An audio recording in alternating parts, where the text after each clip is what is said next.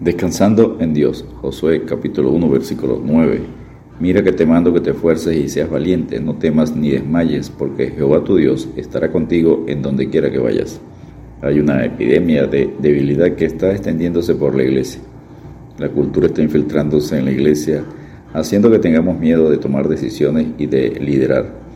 Nuestra preocupación por el consenso tiene un efecto limitador en todo lo que hacemos y se nos enseña a ignorar nuestra falta de compromiso. Aprendemos sobre el liderazgo comprometido con la verdad cuando al enfrentarnos a decisiones difíciles o a la decepción, no debemos darle la espalda y hacernos los desentendidos, sino con valentía confrontarlas. Dios apoya el compromiso, la valentía para defender la verdad. Punto número uno, el compromiso y la valentía descansan sobre un encargo claro de Dios. Josué capítulo 1 versículos 1 al 4. En Josué 1 leemos en el contexto que Moisés, siervo de Dios, había muerto, por desobediente no pudo entrar a la tierra prometida. Y Dios encarga a Josué sobre el compromiso y la valentía. En Josué 1, versículos 1 y 2, aconteció que después de la muerte de Moisés, siervo de Jehová, que Jehová habló a Josué, hijo de Nun, servidor de Moisés, diciendo, Mi siervo Moisés ha muerto, ahora pues levántate y pasa este Jordán tú y todo este pueblo, a la tierra que yo les doy a los hijos de Israel. Dios no necesita hombres dignos, Él hace que los hombres sean dignos. El hecho que Moisés muriera no significaba que Dios estuviera muerto. Dios repitió a, Josué lo mismo que encomendó a Moisés para que lo terminara. Enseña Efesios 2.10, porque somos hechura suya, creados en Cristo Jesús para buenas obras, las cuales Dios preparó de antemano para que anduviésemos en ellas. ¿Qué es lo que Dios ha preparado para que hagas?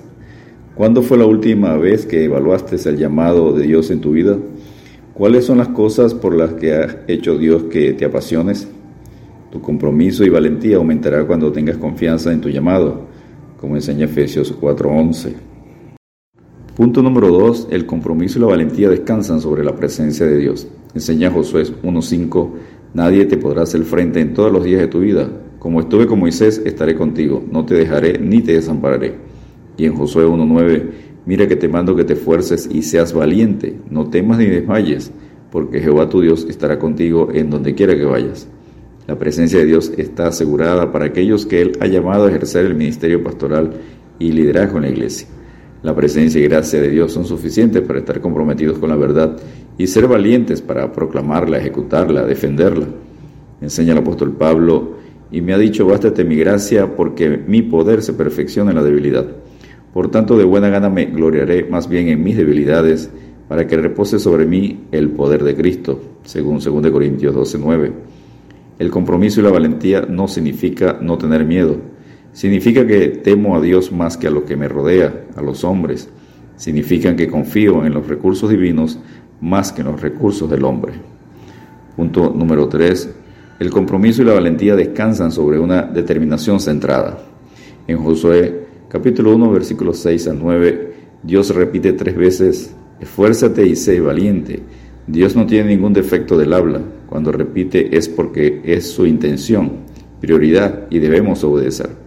El compromiso a la verdad de Dios y ser valiente se centra en la obediencia a la palabra de Dios. El liderazgo se fortalece sobre actos de obediencia. Es un verbo, obedecer, no una posición. ¿Cuántos desean escuchar? Bien, buen siervo y fiel, sobre poco has sido fiel, sobre mucho te pondré. Entra en el gozo de tu Señor, según Mateo 25, 21. Punto número 4. El compromiso y la valentía están ancladas por la palabra de Dios. Enseña Josué capítulo 1 versículos 7 y 8. Solamente fuérzate y sé muy valiente para cuidar de hacer conforme a toda la ley que mi siervo Moisés te mandó. No te apartes de ella ni a diestra ni a siniestra para que seas prosperado en todas las cosas que emprendas. Nunca se apartará de tu boca este libro de la ley, sino que de día y de noche meditarás en él, para que guardes y hagas conforme a todo lo que en él está escrito, porque entonces harás prosperar tu camino y todo te saldrá bien. Acá hay tres mandatos principales para el ministerio de la palabra de Dios, ejercida por pastores y líderes en la iglesia. Número uno, nunca se apartará de tu boca este libro. Proclama la palabra de Dios. Deja de proclamar la palabra de los hombres, habla menos de ti, tus hijos, virtudes, etc.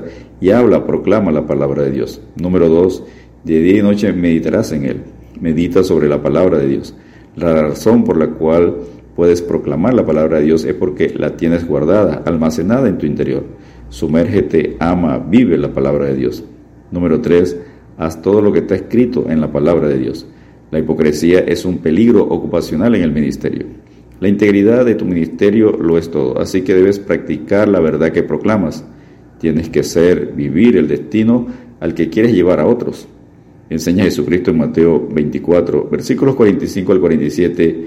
¿Quién es pues el siervo fiel y prudente, al cual puso su Señor sobre su casa para que les dé el alimento a tiempo? Bienaventurado aquel siervo al cual cuando su Señor venga le haya haciendo así. De cierto os digo que sobre todos sus bienes le pondrá. Descansemos en Dios recordando el que es fiel en lo muy poco, también en lo más es fiel, y el que en lo muy poco es injusto, también en lo más es injusto, según Lucas 16:10. Dios te bendiga y te guarde.